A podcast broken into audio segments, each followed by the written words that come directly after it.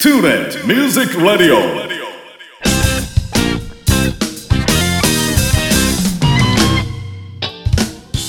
皆さんこんにちは。大阪吹田の音楽スタジオトゥーレミュージックラボのディレクター兼ボーカル講師林慎次郎です。この番組はトゥーレミュージックラボの講師陣生徒の皆さんその他関係者の方をお招きして音楽や演奏時として普段聞けないような雑談などをお届けする30分番組となっております。番組の最後にはプレゼントコーナーもありますのでどうぞ最後までお聞き逃しのないよう。それでは30分間お付き合いよろしくお願いいたします。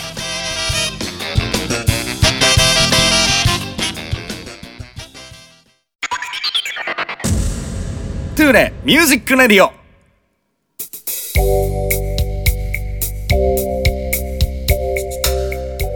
はい皆さんおはようございます。トゥーレミュージックラジオ第22回目ということで、えー今回は昨年末からこのトゥーレミュージックラボでベースの講師として務めていただいております中悟先生に登場していただきます。よろしくお願いいたします。よよろしくお願いします。えー、中先生ともねこうして喋るのはちょっと初めてなんで、ははいい、い、ろいろと新鮮なお話を聞かせていただけるかなと思いますが、まずはベースを始めたきっかけ、はい、こちらからお伺いしていこうと思います。そうですね。ベースを始めたきっかけは、はい。あの中学生の時にはい、吹奏楽部に入りまして、うん。でその時はトロンボーンっていう楽器を吹いてたんですけど、はい、あの初めて3ヶ月ぐらい経ってから、うん。こう低音楽器がかっこいいなと思って、はい、でチューバっていう楽器が吹奏楽には低音楽器であるんですけど、はい、チューバに初め行きたいなと思って、うんうん、けどなかなかちょっと部活の関係で楽器移動はできなかったんで、はい、その中1のお正月ぐらいにお年玉であの、ベースを買いまして。で初めは吹奏楽の曲とかをチューバのパートをあの練習したりとかして。うん、でそっから高校でチューバを吹いたんですけど、うん。結局チューバはでかいししんどいっていうので、うんうん。ベースだけ残っているというなるほど。まあでもね、その言ったら吹く楽器とそうですね弾く楽器ですからね、全然全然まあ違うんですけど、ね、うん。ちなみにおいくらぐらいのベースを買ったんですか？一番最初。一番最初はうん4万ぐらいやったと思います。あののでうん、ベースとかギターってあの初心者セットみたいなはい。あるんですけど、うんなんかそれは良くないっていうのをなんか先輩たちから聞いて、うんうんうんあのちゃんとベースだけのはい。4万ぐらいのやつを買いましたね初めは。いやなかなか大金ですよね。そうですねその当時にしたらね。もうお年玉をうん頑張って練出して なるほど買いました。。どんえ最初触った時って何弾いたりとかしたんですか？えーっと、うん。その吹奏楽のうん曲をちょっとこう聞いて楽譜があるわけじゃないですけど、はいあの練習してみたりとか、うーん。はっきりちょっと一曲ちゃんと練習したって記憶にあるのはバンプ・オブ・チキンっていうバンドのはい。「ダンテ・ライオン」っていう曲があって、それをあのスコアブック見ながら丸々一曲頑張って練習したのはちょっと記憶にはっきりと残ってますねそれが多分初めに頑張って練習した曲じゃないかなって思はあ。そのでも楽曲に行く前は吹奏楽の時にやってた曲をスコアなしでやってたスコアなしであのその時 CD でこう音源がもらえてたんで、はい。それ聞いて頑張ってこうこんなんかなって耳耳コピー耳とかね。で練習してて。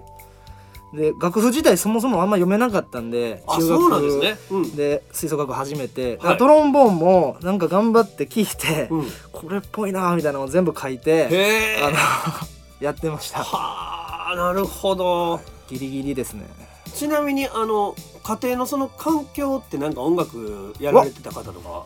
えっ、とその時お兄ちゃんはうん。バンドをやってて、へえロックバンドで歌歌ってたんですけど、はいはい。別にそのがっつりやってるとかじゃなくて、うんうんうんうん。その趣味程度やってるぐらいで、うん。僕がほんまにたまたま吹奏楽に入ったから始めただけでやってもともとスポーツ系やったんではい。お兄ちゃんもうん。僕もなんかほんまたまたま。あーすごいですね。でもやっぱ耳良かったんでしょうね。それパッとできるっていうのは。わかんないですけどね。めっちゃ頑張った記憶がありますねトロンボの時は。あなるほど、はえそのじゃあベースを買って、はい。えバンプオブチキンコピーして高校の時とかは？高校の時は、うん一応バンドやったんかな。ロックバンドみたいなのを組んでうんうん。やったりしたんですけど、うん。軽音楽とかには入らずに、はいはい。なんか吹奏楽部のまんまでベースも続けてみたいな。へえただ部活内でベースを弾くことはなかったですね。じゃあもうその友達の集まりというか、みたいな感じだけでうん、やってました。はあはあはあは。あそっからまあじゃあちょっとその本格的にやっていこうみたいな日っていうのはどこでついたんですか？いやーわかんないですね。なんかずっとやってて、うん。で勉強もしたくなかったんで、うん。あの専門学校に行こうっていうことで、はい、で専門学校行って、うんなんとなく流れで。ただ専門学校中も別に仕事があるわけでもなく、はい。その勉強もしてないですし、うんうんうん。そんなに。でバンドもちょっとやってたぐらいで。で卒業した時に、うんうん。なんかどうしようかなと思って、はいはいだもう仕事もしたくないし就職とか絶対したくなくて、はい、でちゃんとバイトも頑張りたいとかじゃなかったんで、うんうんどうしようかなと思って続けてたらなんとなく。今結構こうセッション的な活動もしてて、はい。なんかそういうのにこう火がついたというか、うん。初めてセッションみたいなのに行ったのがその1ヶ月僕楽器持ってアメリカに行ってみたんですよ。で先輩が今アメリカに住んではる先輩がうん。こう下見がてらこう数ヶ月ちょこちょこ行ったりしてたんでうん。それに一緒についていかしてもらってはいはい、でそこでなんか初めてちょっとセッションに行ってみてうん。でやっぱその時アホやったんでこう黒本買ってうん。あの行ったらいけるやろぐらいの感じで行ったんですけどうんうん。そもそもその英語も喋られへんしうんうん。まず曲が何かもわからないみたいなんでうん。で何回か通ってちょっとずつあの曲名教えてもらったりとかして、でやっててめっちゃ楽しいなと思って。で日本帰ってきた時にあのその時は毎月やってたあの本町のマザーポップコーンっていうとこのはい。セッションうん。にちょっと行かしてもらって、うん。そっから楽しいなっていうので練習するようになりましたね。そういうがっつりというのは。なるほど。なかなかの修羅場経験があったわけですね。すごかったですね。なんか。ねえ。コミュニケーションもまともにね取れない状態から。ギターの人が叫んでくれるんですよコードを「はいはい。いいわな!」とか言ってバーって弾いてくれて。へでえそれにうわーって頑張ってみたいなだけでしたね。お客さんの反応とかどうなんですか？最悪ですよ。え？みたいな。なんか全然弾けてないやみたいな感じで、こうなんかシビアって言いますもんね向こいうやね怖かったですけど。でももうなんか子供19とかやったんで、うんうんうんなんかまあ優しくはしてくれて、うん。でそのアメリカのセッションに来てる日本人の人にちょっとずつ教えてもらって、はいはいはい。ブルース系やったんですね多分その時のセッションは、うんうんうん。ちょっとずつ教えてもらってっていう感じですね、なるほど。いやそれはもう確実に生きてる経験ですよね。うんわかりました。じゃあちょっとここから質問の内容変えますけども、今どんな音楽活動演奏活動されてるか今はですね、うん。あのそれこそセッション的なところはあのホストをさせてもらったりとか高槻のバードっていうところがあって、はいはい。でもともとベースのホストは、えー、笹井さんっていうもうゴリッゴリのベーシストなんですけど、うんねうん。まあ、今ちょっと東京がメインで忙しいので、うん。ちょこちょこあの代わりにというかホストさせてもらったりとか、うん。そういうファンク系のセッションとか、うんうん。あとはあのー最近なんか多いのがアイドルの バックバンドというかアイドル系のグループのバックバンドとか、うん。普通にシンガーさんのバックバンドとかが割と多い活動かなって思います。地下アイドルみたいな感じ地下アイドルとか、あとはなんていうんですかねボーカルグループって言ったらいいんですかね、はいはいはい。男の人もいますし、うんうん。女の子だけのもちろん、うん。あの可愛い感じのアイドルもいますし。へえ楽曲作ったりも？いや作るのはまた別であって。なるほど。じゃあもう演奏のサポートっていうか、はい。へえんかこれがこう一番ウェイト大きいとかそういうのは、ウェイトは、うんセッション系ですかね。ファンク系のセッションがうん。気持ち的にもやっぱ多いですけど、はいはい。実質こう生活になるのはやっぱアイドルバックバンド系にはいはいはいはいなってしまい。ますね。うんなるほど。そうかじゃあその自分の中ではそのまあ高津バードはい、でやってるそのホストのセッションのね、とうん。楽しいですしね。あ、はあはあはあはあはあ、そうか。どれぐらいの頻度でやってるんですか？ワード自体は月に1回、うんうん。えっと曜日とかは決まってなくて、うん。だいたい下半期のどっかで、うん。あのやりますみたいな感じで、どれぐらいの時間やるんですかあれ？えっとまあ今は時短とかあれですけど、うん。普通やったらだいたい7時ぐらいから店開けてて、うん。で結局集まってくるのが7時半とか。はいはい。で集まり次第始めて、うん11時ぐらいで、ん。ちょっと最後の曲やりましょうかぐらいの感じですね。あーなるほど。34時間わかりました。そうかじゃあもうセッションプレイヤーですよね。ですね、そうなそうなりますね。なるほど。いやぜひちょっとねあのセッションご興味のある方あの、はい。ぜひ高槻バード足運んでいただきたいなと思いますけども。はい。この後引き続きちょっと担当楽器についてお話をお伺いしていこうと思います、はい。Tula Music Radio.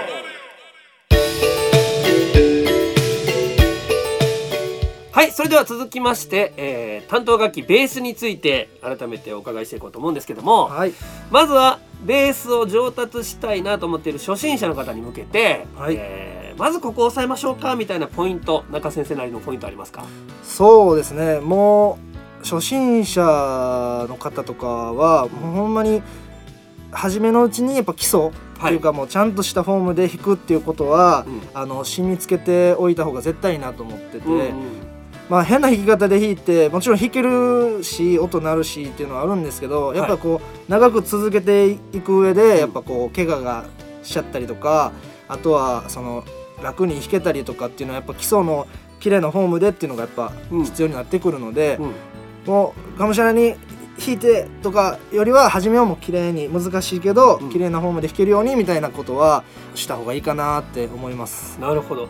その綺麗なフォームっていうのははい。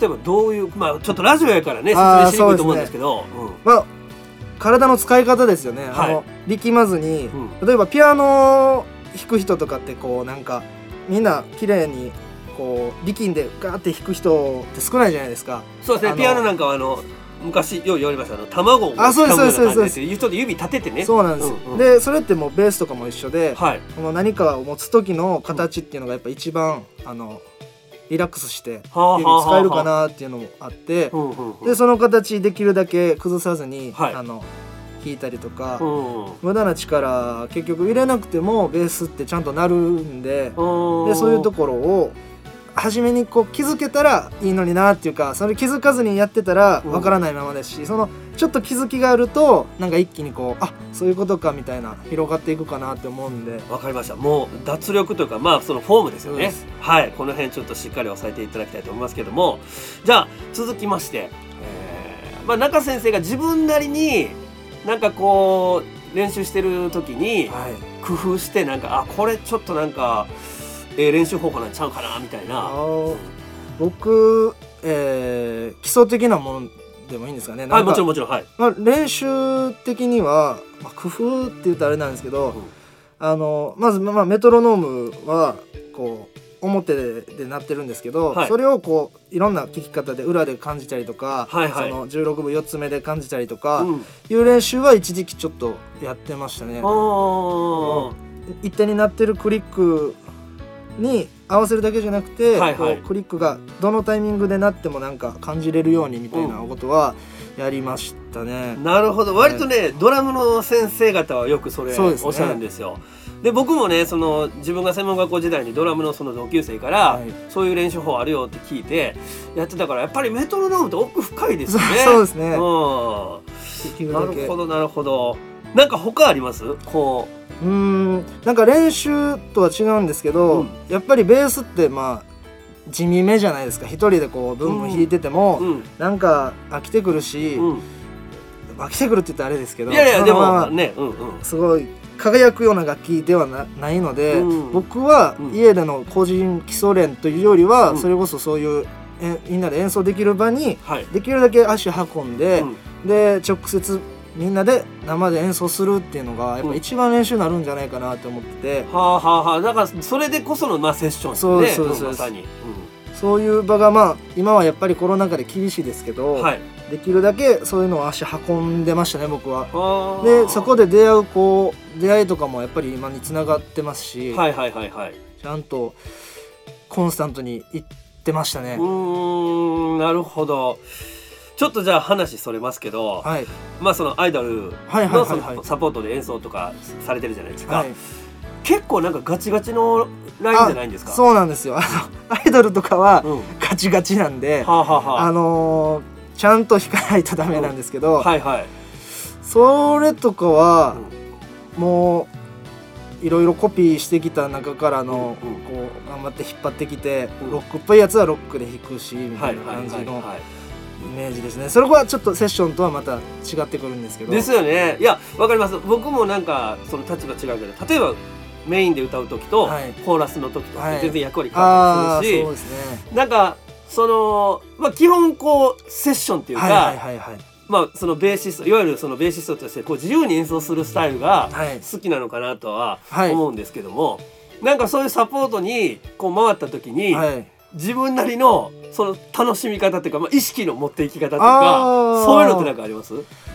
なんか、うん。そこは全然切り替えはできて、うんうん。あのもちろんセッションみたいに楽しむのもいいんですけど、ほんまに僕別にブーンって鳴らしてバンドのこうほんまにベース的な役割してる時もやっぱ楽しくて、はいはいはい。でそれはその音量で支えるとかじゃないんですけど、うん。なんかあ支えてるわーってなるほど。はい感じには切り替えができてて、はいはいはい。なんで別にずっとシンプルに8ビート弾くような曲とかでも、うんうんうんなんかドラムとどう噛み合わせれるかとか、ううなんかうん変にベースの奥深さをこう考えながら弾いたりもするので、うんなんか別にガチガチやけどその中でもこうその時のメンバーでどうグルーブできるかみたいなのは考えてやればそのガチガチの中でもセッション的な楽しみって出せるのでなるほどなるほど。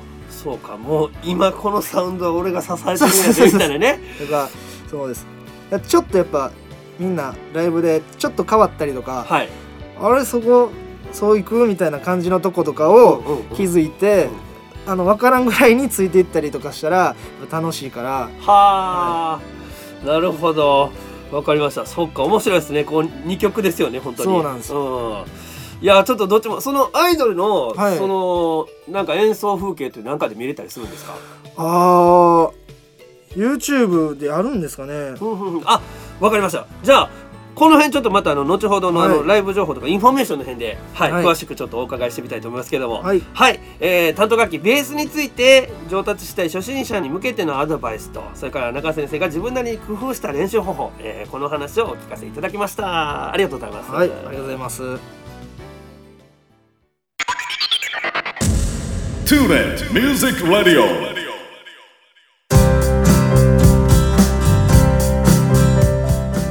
はいそれでは続きまして、えー仲先生のおすすめアルバム紹介ということで、はい。えー好きなアルバムはたくさんあると思うんですけども その中からあえて一押しのアルバムということで紹介していただこうと思います。ははいいえっとそうですね。これ僕の好きなバンドで、はいはい。 Snarky Puppy っていうバンドがあるんですけど Snarky Puppy。 Snarky Puppy ちょっとコアかなと思うんですけど日本のバンドですか？いやえっとねアメリカなんですけど、あはい。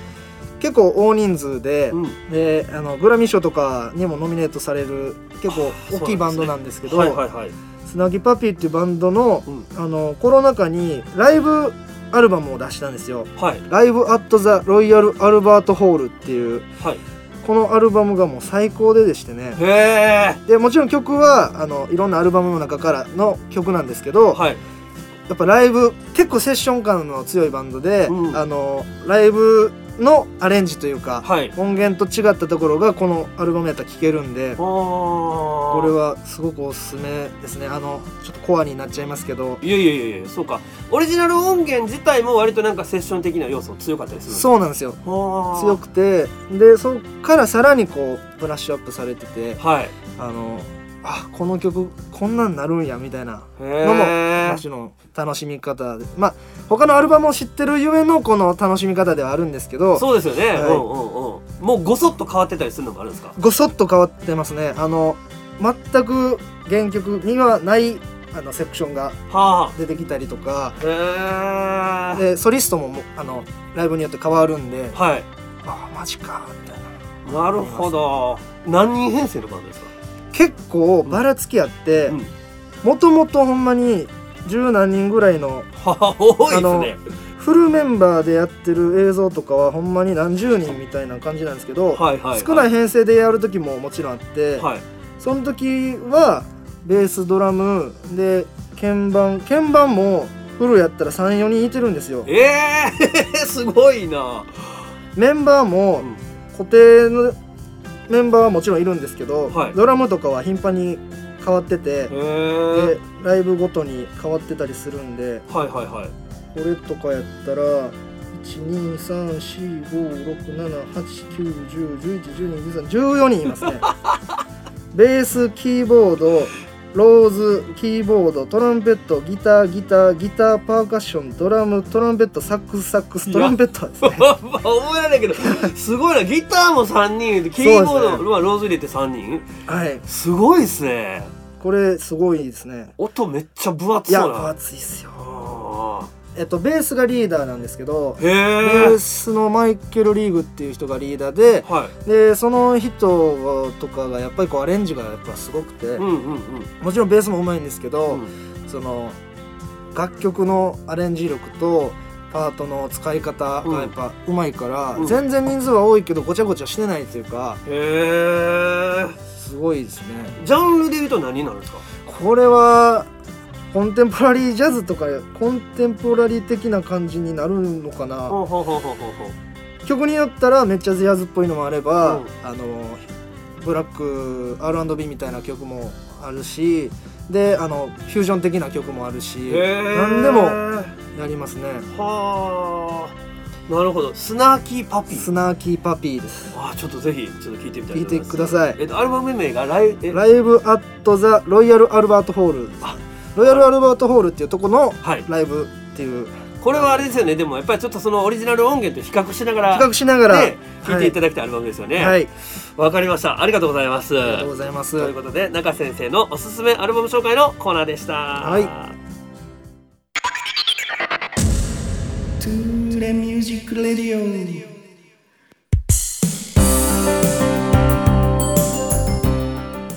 それではここで、えー仲先生の近日のライブ情報そしてその他インフォメーションについてお伺いしていこうと思いますけども、はい。近日のライブ情報から。そうですね。えっと2月のはい。12日はい。に、えっと、サックス奏者の清水玲奈さんっていう方のはい。あのアルバムツアーがあって、うんうん。で僕は12日と19日にはい、出演させていただいて、うん、2月12日はちょっと遠いんですけど名古屋ですね。名古屋のミスターケニーズっていうところで、はい。あのーそれこそ高槻のバードセッションで鍵盤やられてる堀田康介さんっていうピアノの方とかと出演します、うんうんうん、でえっと1週間後の19日は大阪の梅田オールウェイズっていうところで、はいその時はそのプラスで鍵盤が増えたり、うん。ゲストでボーカルが出てくれたりっていうちょっと面白い感じになってます、うーんもうサックスリードのバンドですね、うんうんうん。で、えーそうですね。2月11日とかにも、はい。あのバイオリンの長澤祐希っていう方がいてて、はい。が毎月なんかワンマンライブをやってて、うん。それに今月は出させてもらったりとか、うん。結構幅広くやらせていただきますね。それはどちらで？えーもう、えっと梅田のオールウェイズやったと思います。ほうほうほうほうはい、またね今ご紹介いただいたライブ情報はあのテキストの方でもね、はいはい掲載させていただこうと思いますのでお願いします。はい他なんか SNS とかそういうなんかインフォメーションできそうなものありますか？は、えー、ツイッター、インスタグラム、フェイスブックなんでもあるんですけど、はい最近はインスタですかね。ああはわかんないですけど。インスタはあのインスタライブとかもやったりします？あーほんまにたまにですしうん。喋、ってるだけのやつになっちゃいますねへあんまりえあんまり演奏とかは乗っけなくて。え喋るのはなんか一人で喋るんですか？いやなんかね4人ぐらいまでうん。コラボできて、ああなるほど。はいはいではい。暇な人でうん。喋ってるだけってへいう。えなんかそれも言うたらセッションみたいなもんですよね。そうか。じゃあまあ割とそういうところにポッと入っていくのはあんま抵抗ないあんまないですね。へえそうかじゃあこういう関係がすごい広そうな。ああいやいやそんなことは。なるほど。わかりました。じゃあまあちょっと2月は3本ほどライブがあって、はい。うん。でまああの下半期であれですよね。またセッションの方もね。ああそうですね。うん、高槻バーバードもなんかホームページで微妙ですもんね。そうなんですよ。うん。あの高槻の方もあって今茨木でも、うん。その高槻の派生ではい。セッションやってて、はい。それは結構毎月あのインフォメーション出してくれてるんですけど、でその時は僕がベースじゃなくて、うんうん。また別の方がいてて、うん。で茨木の方はインフォメーション出すんですけど高槻がほんま遅くてはい毎回はい。はい決まるのも遅くて。なるほど。なので全然こうインフォメーションしづらいです。わかりました。じゃあ、あのーまた Tule もね、あのー、Facebook のページがありますから、そこでちょっとまたね、ご案内させていただこうと思いますけど、はいまあライブ、そして、えー SNS はいでセッションの案内ですね。はい、こちらの方をさせていただきましたけども、またね、Facebook ページ、それから説明欄の方もご覧いただきたいと思います。ということで、インフォメーションのコーナーでした。 Tule Music Radio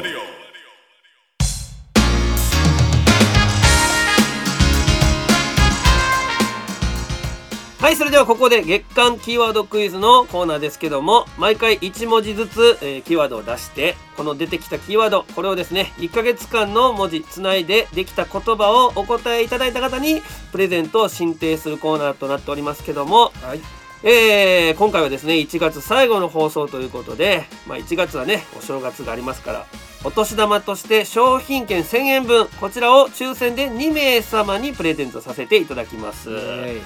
えということで、えー今回が今月最後の文字になりますけども中先生今回のキーワードは「つ」はい今回のキーワード「つ」でございます、これで1月すべての文字が出揃いましたがランダムに並んでおりますのでうまいこと正解を導いていただきたいと思いますし全然正解と関係なくてもめちゃくちゃ面白いやんこの言葉 みたいなのが出たらその方も対象とさせていただきますのでぜひとも商品券1000円分ゲットしていただきたいと思います。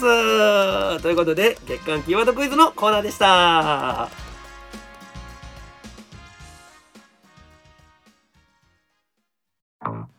大阪府 JR 吹田駅から徒歩7分の音楽スタジオトゥーレミュージックラボでは丁寧に指導サポートする音楽レッスン。配信にも対応した関西屈指の格安レンタルスタジオ。その他防音音楽建築の専門家によるコロナ対応型防音施工。さまざまな活動創造の場としてご利用いただけるコワーキングスペースサービスの提供など音が紡ぐさまざまな音楽スタイルをご提案させていただきます。お問い合わせは電話066318 1117メールアドレス info tule.jp 詳しくは Tule Music Lab のホームページへ。お気軽にお問い合わせください。 Tu le Music Radio。さて皆さんいかがだったでしょうか？仲先生ありがとうございます。ありがとうございました。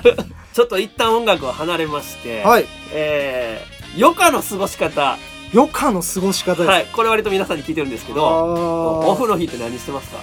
ーなんかうん。僕そのキャンプ好きで、へで山にこもりますね。おえ あのそれは何人かで？えっと大体一人か二人かでえ一人でも？あの一人でも行くんですけどおほんまにあのキャンプ場じゃなくて、山に入っていってへえあの山の中で。だからもう全然そのキャンプしていいですよって場所じゃないとこに、えっとうん、京都にまあ穴場というか、い。まあ、キャンプやってる人やったら結構知ってるは知ってる場所でえっとね沢の池ってところがあって、はい。でそこは山のオーナーさんがただの山やけど、うんあのやっていいよっていうふううんうんうん。に言ってくれてる場所があって、でその管理人もたまに来ますし、うん。で会話もしますし、はで山やしっていうので、もう最高の場所があってそこに暇があったら、まあ、現地で行くんですけど、え僕スーパーカブっていうバイク乗ってて、はい。うん。あの後ろにできるだけ荷物乗っけてはあ。の山道をもう舗装もされてないですから、うん。わーって登っていって、うん。あの寝るっていうえー、それどれぐらいの頻度で行くんですかそんなの？もう休みをうん。作れたら、うん。作れただけ行きますね、えもうちょうど2月に行こうかって思ってるとこで、うんでそれも仕事入ったらいけないんですけど、はい。あのめっちゃ楽しいんですね。あの携帯を使えなくなるんですよ県外なんで。なるほど。でもうぼーっずっとぼーっとするだけっていう、めちゃくちゃ解放されそうな感じですね。いろいろなもんから。そうなんですよ。あのーこれね何週間に分けてまた2回目の出演とかしていただいたりもしてるんで、あはい。またなんかキャンプの話とか掘り下げて聞いてみたいなと思いますけどもまあまあもろもろ含めて、はい。あの今後ともぜひともよろしくお願いいたします。ということで「トゥーレミュージックラジオ」第22回目はベース講師中悟先生に出演していただきました。ありがとうございました。ありがとうございました